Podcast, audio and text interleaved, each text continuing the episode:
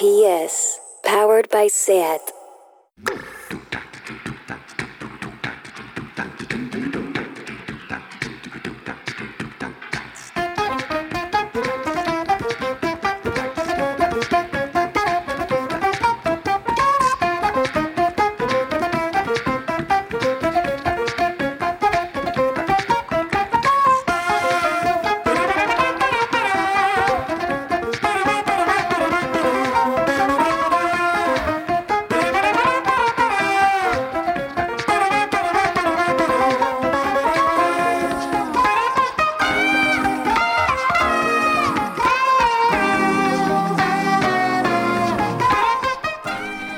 Bienvenidas y bienvenidos a Tardeo.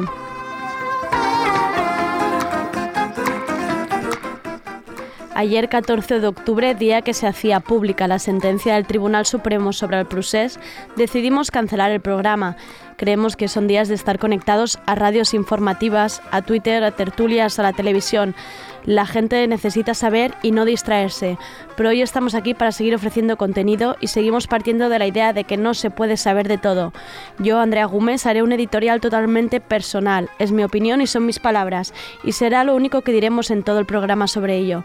Ni estamos capacitados ni somos las personas que debemos hablar de derecho penal o política, por eso el resto de tardeo seguirá su transcurso normal. Seguiremos con las novedades musicales con Sergi Couchard, inauguramos sección con nuestro reportero Adrián Crespo, que estuvo de visita en el Salón Erótico de Barcelona y que ha recogido algunas reacciones y nos contará qué tal la experiencia.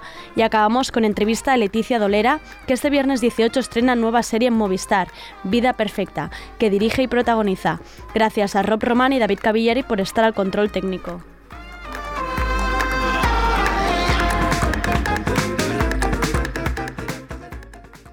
Tardeo porque no se puede saber de todo.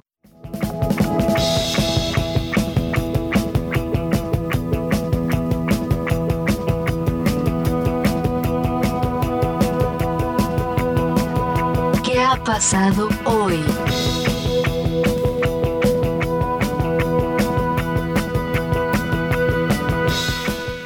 Hay una sentencia del Tribunal Supremo, un tsunami democrático, hay muchos heridos y también detenidos. Hay periodistas que han recibido golpes y un chico de 22 años que ha perdido el ojo posiblemente por el impacto de una pelota de goma.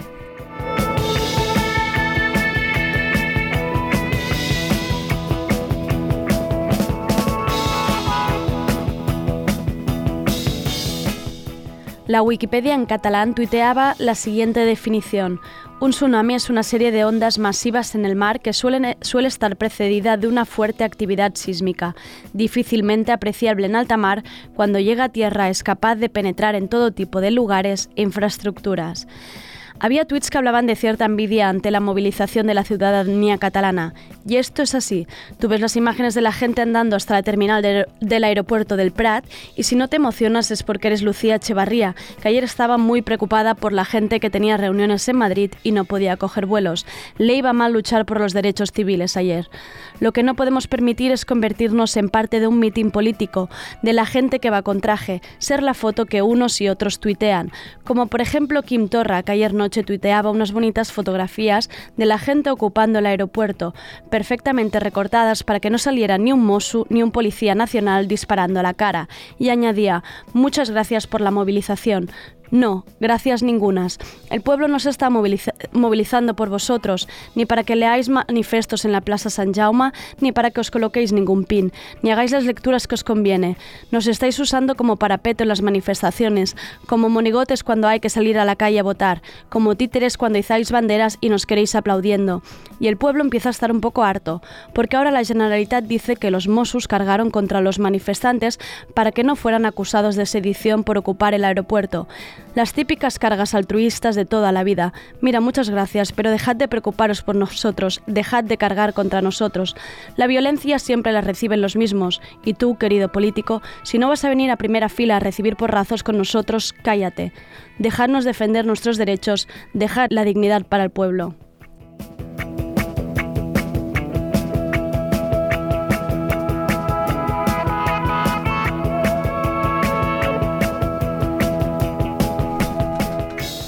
Y vamos ahora con Sergi Cushar que nos trae las novedades musicales del día. ¿Qué tenemos? Hola Andrea, buenas tardes.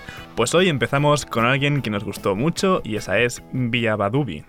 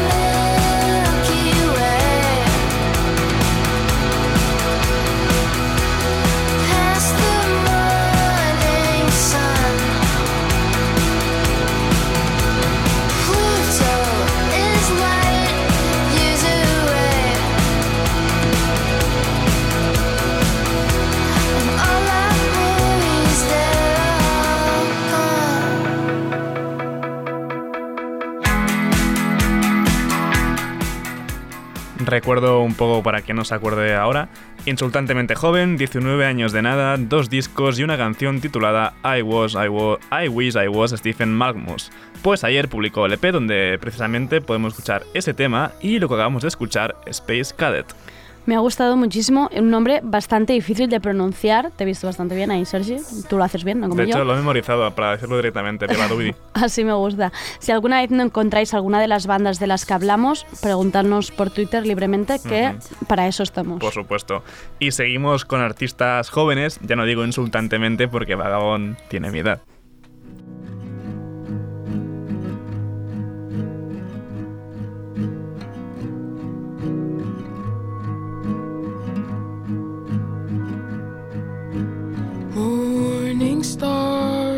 With a pill. And it'll reach its peak.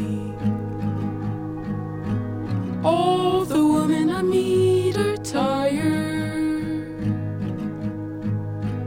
They just kick up their feet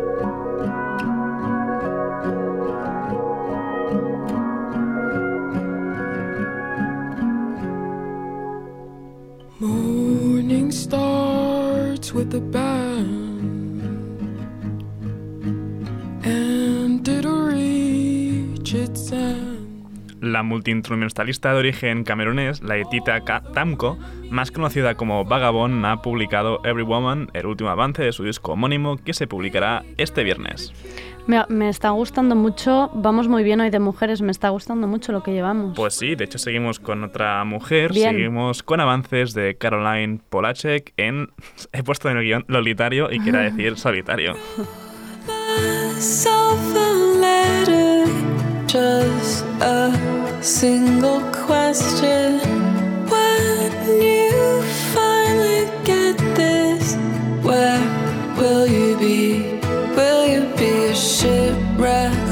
Star?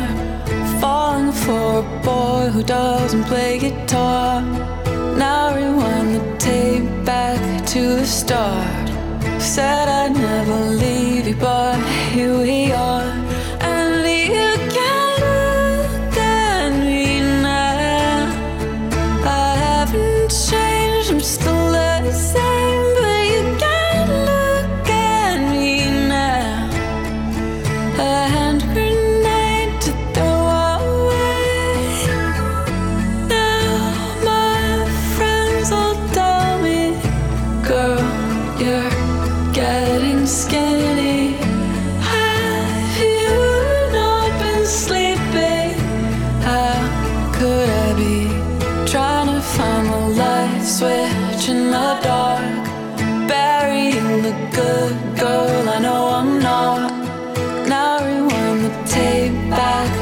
the start. Said I'd never leave you, but here we are. And you can look at me now. I haven't changed. I'm still La ex cantante de Chairlift publica este viernes Punk, su primer disco en solitario bajo su propio nombre. Si bien ya había sacado dos discos en solitario bajo el nombre de Ramona Lisa, por cierto, me flipa el nombre de Ramona Lisa, Sí. o CEP, CEP, todo junto, esta es la primera referencia que saca como Caroline Polacek. Hemos escuchado Look at Me Now, el último adelanto de este. También me está gustando mucho. Muy bien con las mujeres. Ahora pregunta, porque hoy he visto que salía el videoclip de Bad Bunny y J Balvin, que han sacado hoy la canción, o sea, que se llama La Canción. La canción, la canción. ¿Lo has visto? Es una cosa, una cosa horrenda. Pues mejor no lo veo. Iba a No decir lo que no, la- no la he visto, así que. Es como una especie de tributo al Rey León que tampoco no se entiende. Van como maquillados rarísimos. Es una cosa, pero eso, eso no significa que la canción no siga siendo la mejor. La O canción sea, está bien. La canción está bien, el videoclip no hace falta. De, que lo de, veas. de Oasis, ¿no? Del disco este conjunto entre ambos. Eh, Ah, eh. Bueno, animemos un poco esto, que los ánimos están decayendo fuertemente con todas estas así que tranquilonas, ¿no? Así más bien para el mood tranquilito de hoy. Así que los angelinos Pulsate tienen nuevo single y esto es Greatest City.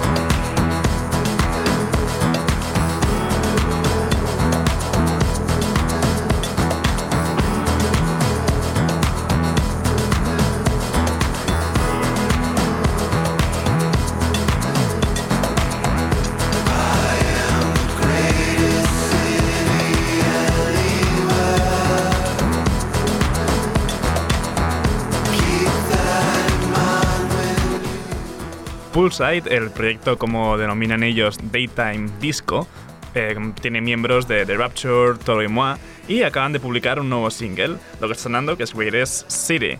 Y me imagino que en breve llega un nuevo disco, aunque ellos no han confirmado nada todavía. Lo que sí está confirmado es que podremos verles, verlos junto a Taiko el próximo 1 de marzo en la Sala Apolo de Barcelona.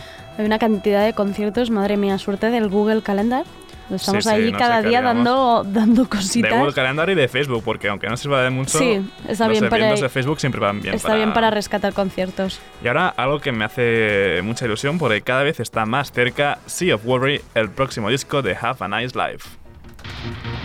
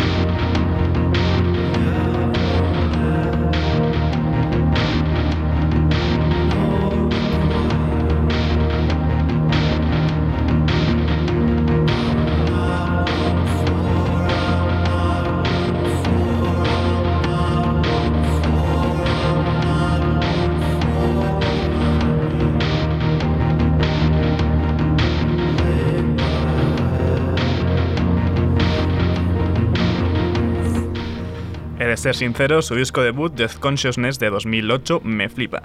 Y 11 años después, los de Connecticut van a publicar su tercera referencia. Hemos escuchado el Science Beat, el tercer adelanto de Sea of Worry, que saldrá publicado el 8 de noviembre. Así que, queridos bookers, por fin, please, os lo pido. Ya sabéis, palabra de Sergi, hay que hacerle caso cuando pide estas cosas. Sí, aparte de que molan mucho Nice Life. Volvemos con el flowazo de los Free Nationals, acompañados esta vez por Chronix, esto es Eternal Light. Na na na na. Oh na na na na. Oh na na na na.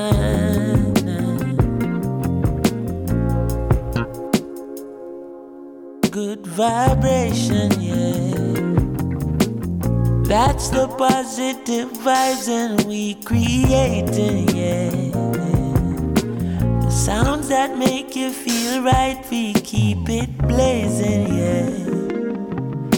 Forever shining this light, we keep it blazing, yeah. Boy, forever shining this light. Hey, thank the Lord, my cup is full and running over. All who never like we, I got love we know. Baby girl just text me, say she coming over. And when she reach it, want me fit turn off the phone. Turn the lights down low, turn up the stereo, yeah. Alton Ellis, Gregory Isaac, Dennis Brown. Have you ever, have you ever been in love? Now bad vibes can't stop this good vibration, yeah. Los Free Nationals, el grupo en directo de Anderson Pack, llevan todo el año publicando avances de lo que será su debut sin Pack a las voces. Cat Jabonet, Caliuchis o Mac Miller son algunas de las voces que han colaborado con ellos en estos avances, y en esta Eternal Light que hemos escuchado le ha tocado el turno al jamaicano Chronix. Del disco aún no se saben más detalles, ni fecha, ni nombre. A este ritmo pueden ir sacando solo singles. A mí me está gustando, ¿eh? Esto bastante, Sí, pero... mola mucho, es el flow, bueno, el flow que tienen ya en directo de Sí, ellos, pues... Pero estaría bien anunciar disco. Sí, pues Vale. sacarán entero y no... Juntarlo, ¿no? Sí, sí, Básicamente, sí. no se les pide más. Y pasamos de novedades estrictamente discográficas con confirmaciones de conciertos, ¿te parece? Sí. Llevo dando la brasa con ellos un tiempo ya. Dive nos volverán, no, bueno, nos visitarán a mediados de marzo.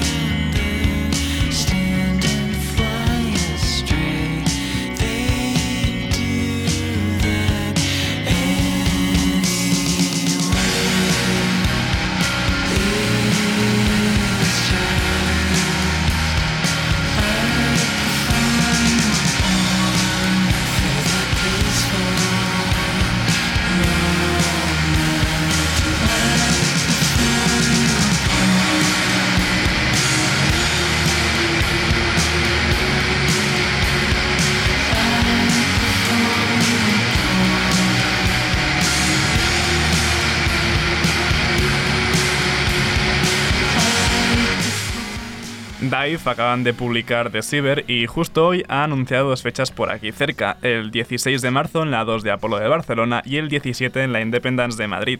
Las entradas para ambos eventos saldrán este viernes 18 de octubre a las 10 de la mañana. Venga, más conciertos. Al final, en vez de la sección novedades, es casi la sección agenda. Pues sí, porque toca seguir apuntando. Ellos son Oterno y vienen do Brasil.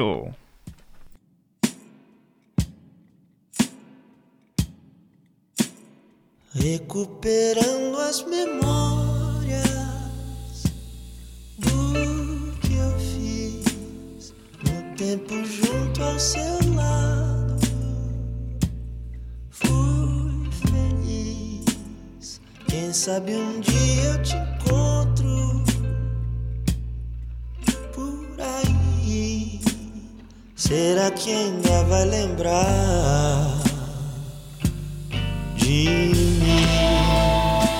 Milhas e milhas distante.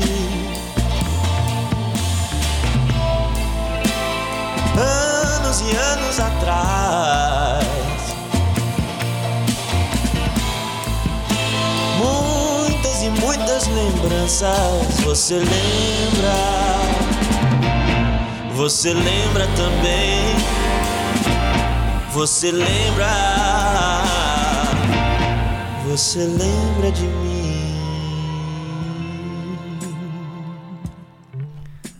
Oterno resucitarán el tropicalismo en Barcelona el 14 de noviembre en la tercera sala de Razmataz.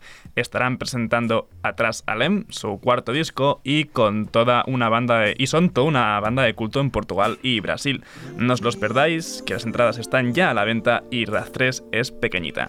Y que no hay nada más apetecible para el 14 de noviembre, que será cuando por fin creo que llegará el frío en Barcelona, o quizá no, pero irá muy bien esto para entrar Para en, ca- que entrará bien. en calorcito. Oye, me creo que 14 de noviembre, 14 de noviembre. Bueno, no, nada, nada. Estabas haciendo tu propia agenda ahora, en plan, sí, a ver que estaba tengo el ahí 14. mentalmente. Pues Andrea, despido estas novedades de hoy con algo de bailoteo que siempre viene bien. DJ Seinfeld pro publicó el viernes Parallax EP y este es el tema que abre. Please slow down. Hasta mañana. Adiós.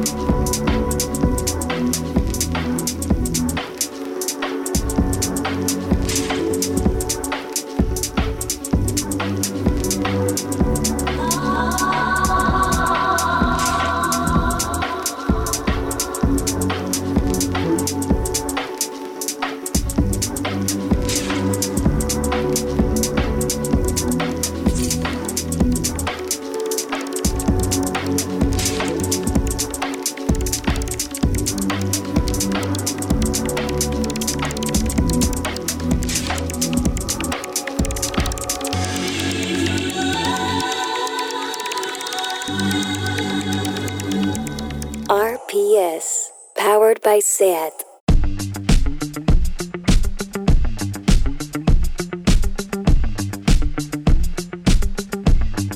Salimos a la calle.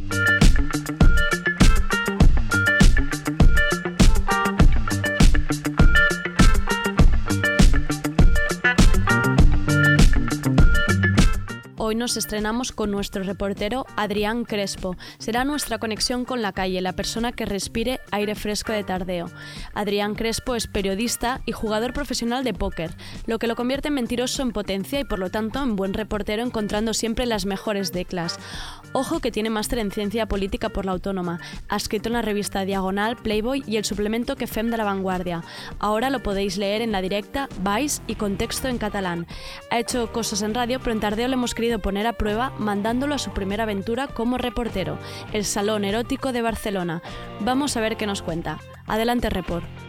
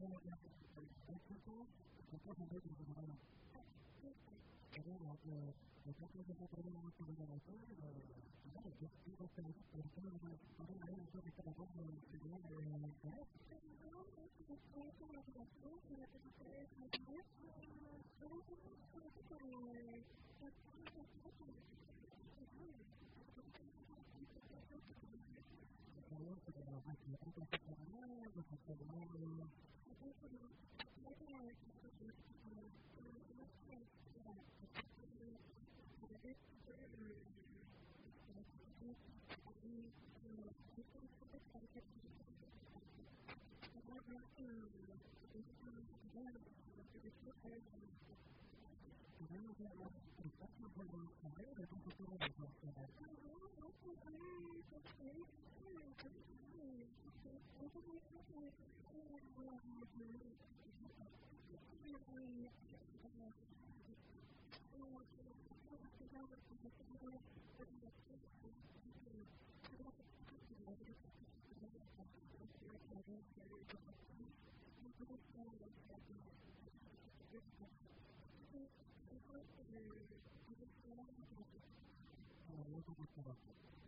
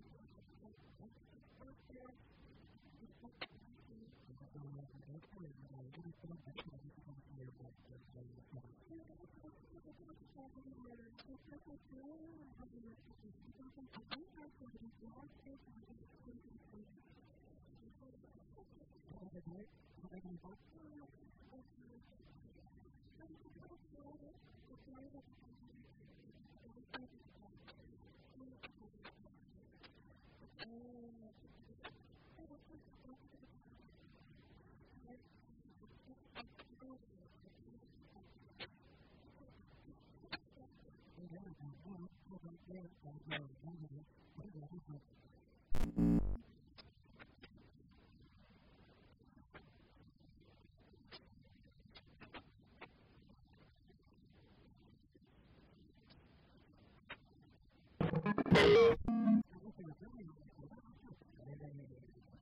you.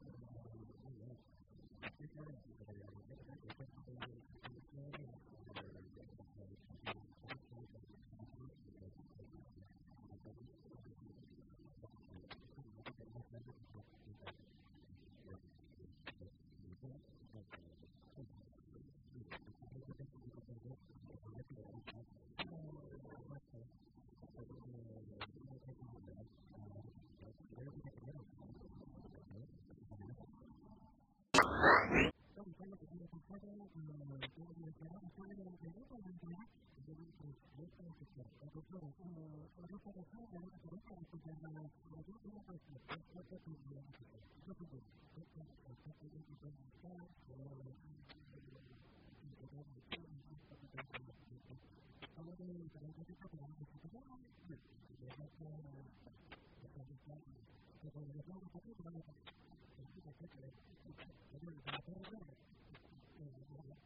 私たちは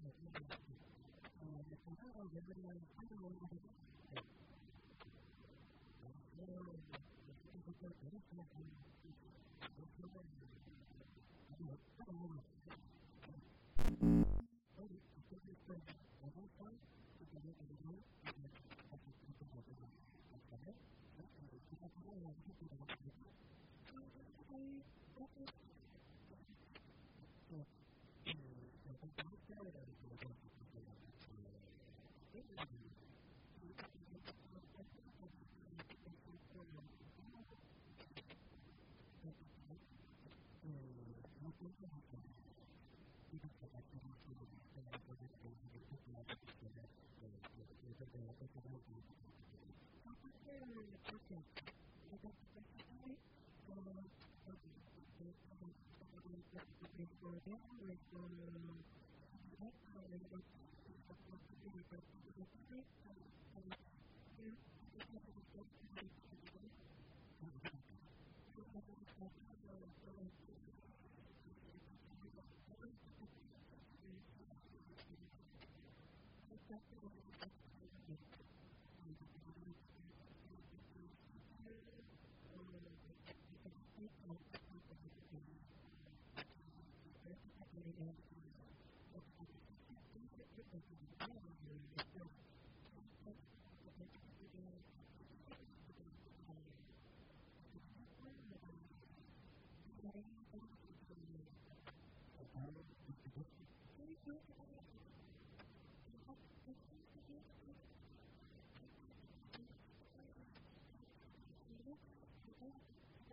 Gracias.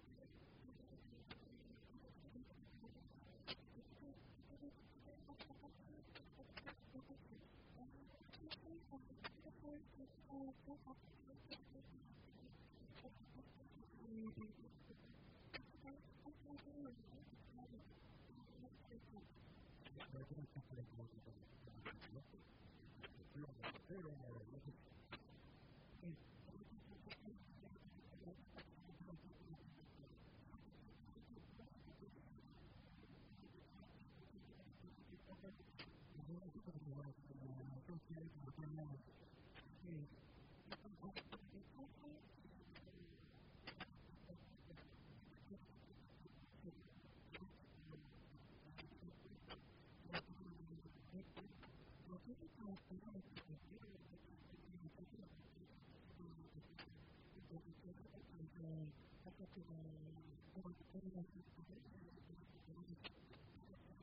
Thank you.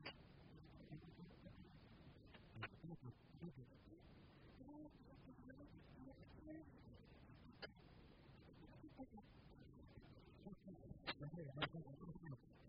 you.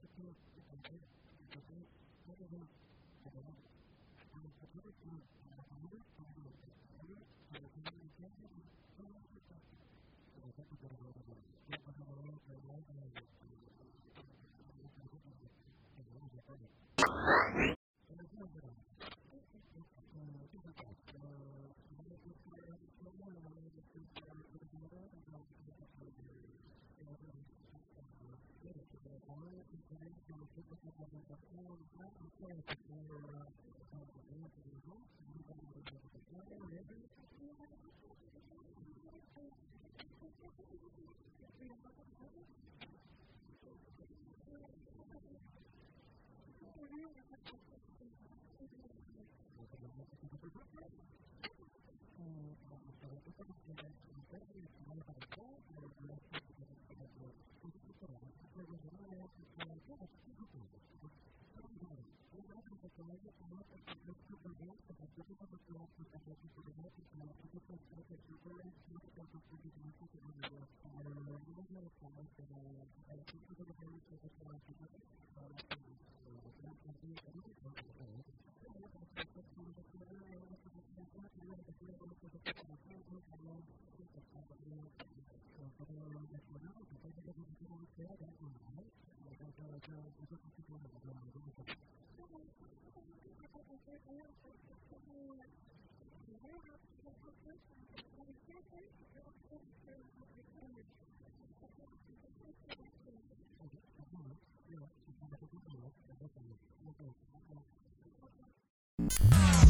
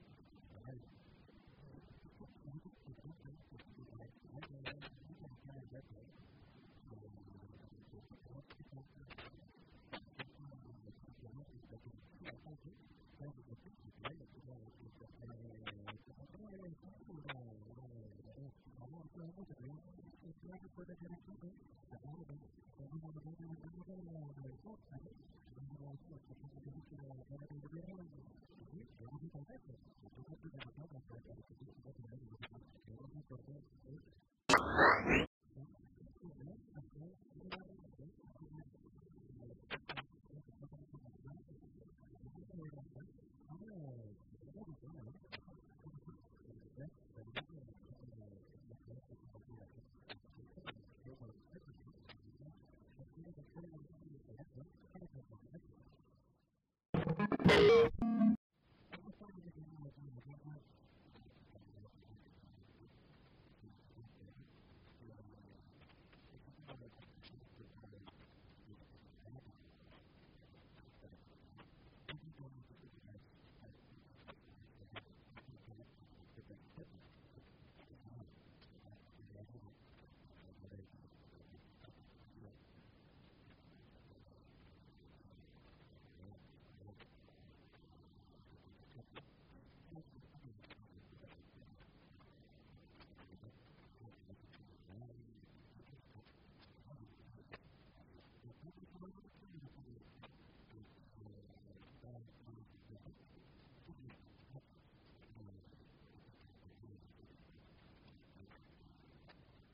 Yo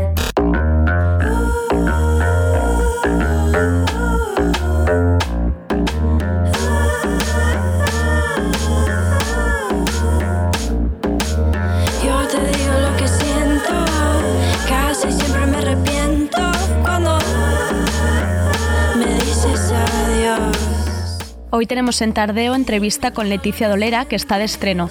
Este viernes 18 se estrena en Movistar Vida Perfecta, la serie que ha dirigido y protagonizado junto a Celia Freijeiro, Aisha Villagrán y Enrique Auqué.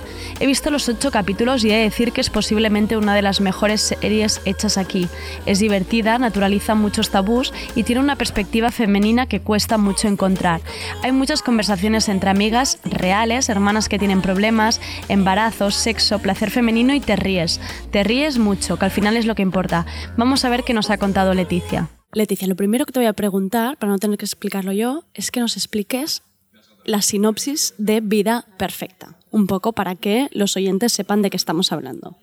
Pues Vida Perfecta es una serie que trata sobre tres mujeres que están enfrentándose a una crisis personal, vital, que las lleva a replantearse los cimientos que han construido en su vida y a cuestionarse todas esas ideas intelectuales, conceptos con los que crecemos en torno a lo que es la familia, lo que es la pareja, lo que es el sexo, lo que es el éxito, lo que es el fracaso, lo que es la maternidad, que son todo conceptos eh, e ideas que cuando los bajas a la tierra, ¿qué pasa? No? Cuando los vives y los transitas, ¿cómo gestionas esas expectativas y lo que realmente estás viviendo?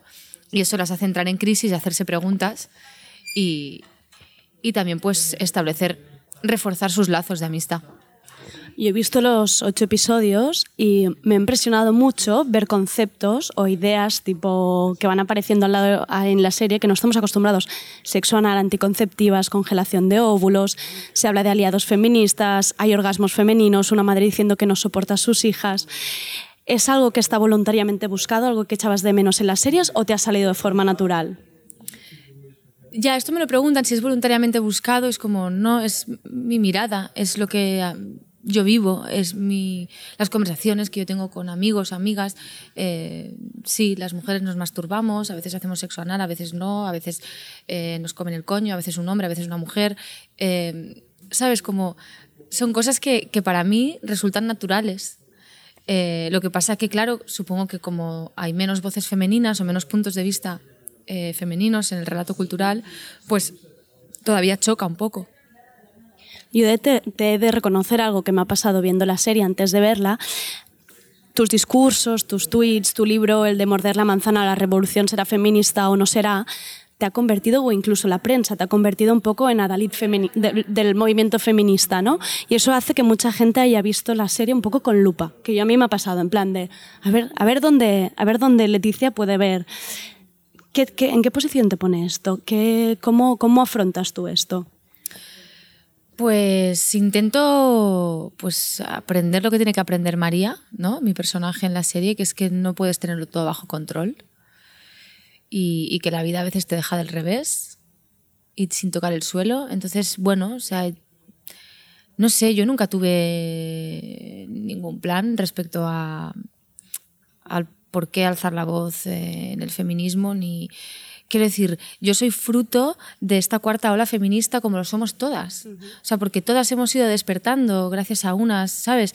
Nos vamos despertando unas a otras. Entonces hay a- algunas que hacen canciones, otras hacen pancartas en el 8M, hay ilustradoras que hacen ilustraciones. Yo pues he hablado de esto en entrevistas y he escrito un libro cada una desde nuestra posición hemos hecho lo que considerábamos que podíamos hacer. Eh, a mí se me, se me dio pues mucha relevancia y mucho eco y, y- bueno, a mí me parecía positivo, eh, porque me parecía positivo que se hablara de feminismo, ¿no? Eh, yo que sé, en Los Feroz, mucha gente hizo discursos y mucha gente dijo muchas cosas y de repente solo había mi monólogo, había muchas más cosas, ¿sabes? Afortunadamente yo no era la única. Eh, entonces, pues no sé, también ahí entra en juego el, pues, la prensa como... No lo sé, o sea, yo no... yo- sí, las etiquetas, bueno, yo no sé. El caso es que sí, yo eh, he hecho, he hecho activismo feminista y aparte soy actriz, soy directora y soy guionista. Y evidentemente mis obras eh, lo que yo escriba, eh, sobre todo lo que yo escriba y lo que yo dirija, porque cuando eres actriz no estás tú construyendo el relato, pero sí que mis obras van a tener mi mirada y van a tener mi perspectiva, mi visión de la vida, voy a hablar de lo que a mí me inquieta desde mi punto de vista. Pero digamos que para hablar de teoría feminista, porque esto me lo dicen, ¿no? ¿Has querido contar el feminismo con la serie? digo, no, hice un libro para eso. Con la serie lo que he querido es compartir las preguntas que me hago con, con el mundo.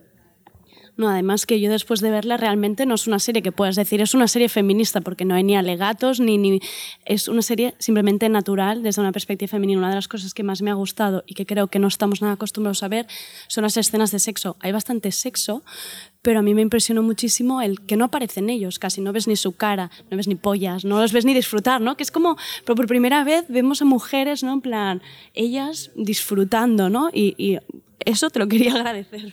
Qué bien, qué bien. Esto nos lo planteamos mucho con las otras dos directoras, con Ginesta y Elena, cómo íbamos a enfocar las escenas de sexo, porque queríamos eh, que en esas escenas transmitir con los planos y con el tono que, que nosotras éramos, em, que somos sujeto deseante, no objeto deseado porque, porque sí, porque las mujeres también deseamos, también nos tocamos, eh, tenemos, pues esto lo que decíamos al principio, ¿no? O sea, tenemos mucho tipo de sexo, a veces tomamos, tomamos la iniciativa, a veces no, eh, pero sí, nos atraviesa la, sexualidad a nosotras también. No, no, sí, y se ve, este placer femenino es uno de la, yo diría que es uno de los ejes principales y, y, o sea, agradecerte que, que, que, lo hayas visibilizado, porque existe. Y has hablado de Elena y Ginesta. Para los siguientes que no lo sepan, hay ocho capítulos y dos los ha dirigido Elena Martín y otros dos los ha dirigido Ginesta Guindal. Eh, ¿Por qué has decidido confiar en estas dos directoras tan jóvenes que además, a pesar de tener su carrera en el mundo audiovisual, creo que no habían hecho nada todavía en, en ficción o en serie, digamos? ¿Cómo, cómo ha sido esta decisión? Sí, eh, de hecho Elena Martín había hecho series, o sea, mm, tele no había hecho nunca, uh -huh. pero sí que había hecho Julia East, que es una película maravillosa, uh -huh. y Ginesta Guindar había estudiado dirección en la SCAC y había hecho mucha publi, pero no había hecho ficción todavía, ¿no? Eh, entonces sí, o sea, por un lado yo quise que estuvieran en la serie porque me parecen unas directoras con muchísimo talento, muchísima sensibilidad y con las que conecto mucho. Y por otro lado, porque quería que la serie también fuera una plataforma para directoras y, y, romper un poco esto que ocurre con las mujeres, que es que se nos valora por la experiencia y no por el potencial. Y yo quería eh, contar con directoras en base a su potencial y no a un currículum que me enseñaran. ¿no? Y también es verdad que nos reunimos, se leyeron los guiones y vi que había una conexión, vi que había una forma de enfrentar la ficción y la dirección similar, eh, que se centraban no tanto, ¿no? al igual que yo, no tanto en la peripecia o la trama, sino en, el arco de los personajes y en los defectos de los personajes y en que esos defectos sean coherentes con lo que les pasa no solo en las directoras, sino también en uno de los detalles que me fijé es que en los créditos, cuando hablas del staff técnico, pones jefas de equipo. ¿no? Sí, sí. Sí, sí. Es... Sí, porque, bueno, son pequeños, pequeñas cositas que, que sí, porque, claro, en el masculino genérico nos tenemos que sentir incluidas, porque está así montada la sociedad y el lenguaje, y, y a veces eso nos invisibiliza, ¿no? Y más en este caso donde hay más jefas de equipo que jefes. Entonces eh, había una doble razón, ¿no? O sea, de peso, en plan, si hay más jefas, pues vamos a poner eh, femenino. Ahora una duda. Y además, fíjate, cuando me dicen esto, a veces digo, mmm, podrían ser personas que son jefas de equipo. que es femenino persona. Las personajes, hubiera quedado bien. Eh, una pregunta ya más a nivel técnico. Gary, la persona con discapacidad con la que se lía la protagonista, decidiste que lo interpretara Enrique Auqué, que está está allá para darle ocho Goyas directamente sí, porque está maravilloso. Pero no es un actor con síndrome de Down, pero en cambio los personajes y amigos que, bueno, relacionados con Enric sí que son actores con síndrome de Down. ¿Cómo fue esta decisión? Bueno, no son con síndrome de Down, ¿eh? tienen una discapacidad, pero no síndrome de Down. Sí que es verdad que en mi primera peli, uno de los protagonistas uh -huh. era un personaje que sí que tenía discapacidad y sí tenía en concreto síndrome de Down y lo interpretó un actor con síndrome de Down que se llama Jordi Yodra. Eh, aquí lo que me pasó es que, por un lado, vi a Gary. O sea, cuando vi a Enric, vi algo en él que. Ostras, que era el personaje que yo me había imaginado. Y eso era muy fuerte, ¿sabes? No me lo podía negar. Y, y sí que es verdad, por otro lado, que sí que hicimos casting. eh, o sea, los personajes secundarios están interpretados por personas con discapacidad, con distintos tipos de discapacidad. Y, y sí que en un momento dado estuve buscando el personaje de Gary para, y en paralelo también eh, con un actor que no tuviera discapacidad. Y claro, cuando vi a Enrique es que fue tan fuerte lo que, lo que me pasó que vi clarísimo que tenía que ser él. Pero sí que me parecía muy importante que el resto de personajes sí los interpretaran personas con discapacidad. Eh, Realmente creo que una de las cosas que mm, se, se le puede decir a la serie, puede gustar más o menos, que a mí me ha encantado, pero una de las cosas es lo bien dirigidos que están todos los personajes, o sea, a nivel de actores, es una serie coral mm, Qué guay. maravillosa. Qué bien, qué ilusión, porque es muy importante para mí. O sea, mm, bueno, a mí es que me apasiona dirigir actores y actrices, o sea, me encanta, o sea, me gusta mucho. Y me hace mucha ilusión que, que- que digas esto porque, porque siempre mi empeño es eh, en ponerlo todo a favor para que puedan sacar todo su talento y puedan eh, encarnar a los personajes con la mayor libertad posible, la mayor organicidad posible. Y ya para acabar, em, esto ya más a detalle musical, ¿eh? ya que somos Radio Primavera Sound. eh, ah, una de las cosas, cuando acabé la serie, me di cuenta de que sin ver los créditos era fácil ver cuáles eran los capítulos que habías dirigido tú y no Ginesta o Elena por la música que usas. O sea, es como, diría que es como tu seña de identidad que siempre tienes esta música como de la bien querida o exnovios que siempre te acompaña. ¿Es algo que eres consciente? ¿Te gusta dirigir con, con que la música sea parte de la trama? Sí, sí me parece que la música es muy importante. Y, y aquí me ha pasado como con requisitos, que bueno, en requisitos sí que había parte de, perdona, de banda sonora, em, pero sobre todo había canciones. O sea, eran casi todo canciones. Y aquí en la serie no hay, no hay banda sonora compuesta, o sea, son todo canciones también. Porque me gusta, no sé, o sea, no sé qué me pasa que, que, que me sale así, ¿no?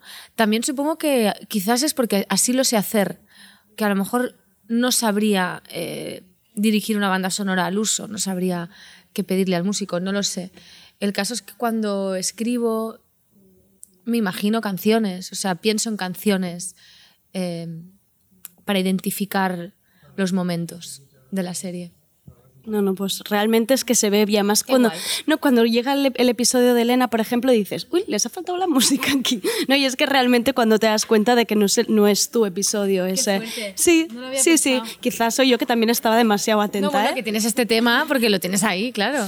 Pero sí, pues ya está. Muchísimas gracias. Que me vaya muy bien el estreno el viernes y gracias por, por dejarnos hoy entrevistarte. Gràcies a vosaltres.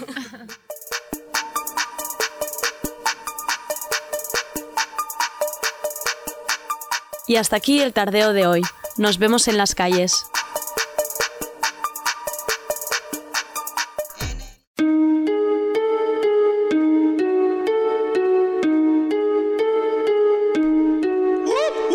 Adidas Originals te trae la canción de la semana seleccionada por El bloque. Esto es A ti, de Lascar.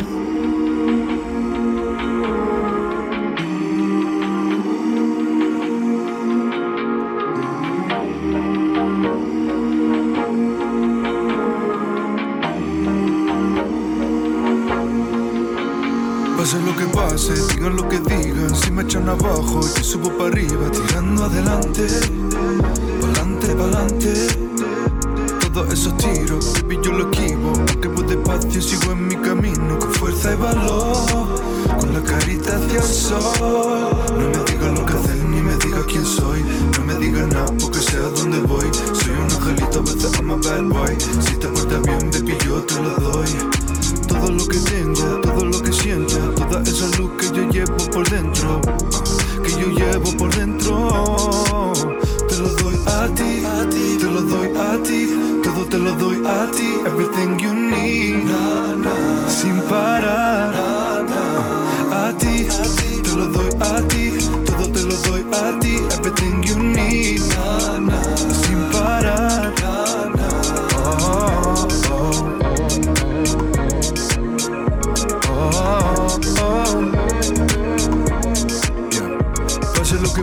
Digan lo que digan, yo no me lamento, aunque me fatidia, bitch, no me rindo, no me, no me, no me rindo.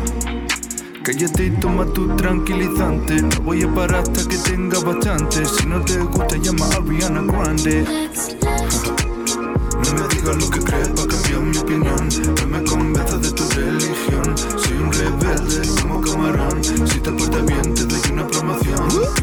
Todo lo que tengo, todo lo que siento, toda esa luz que yo llevo por dentro, que yo llevo por dentro, te lo doy a ti, te lo doy a ti, todo te lo doy a ti, everything you need, na, na, sin parar, na, na, a ti, te lo doy a ti, todo te lo doy a ti, everything you need, na, na, sin parar, na, na. Mi coche, mi Gucci, mi Prada. Si ti no me sirve de nada. Para lo bueno y lo malo, lo alto y lo bajo, contigo a mi lado. Esa con el pool te la doy a ti. Mi azúcar y mi sal, sabes que para ti. Esta canción te la dedico a ti. Te la doy a ti. Solamente a ti. Solo, solo a ti. Te lo doy a ti.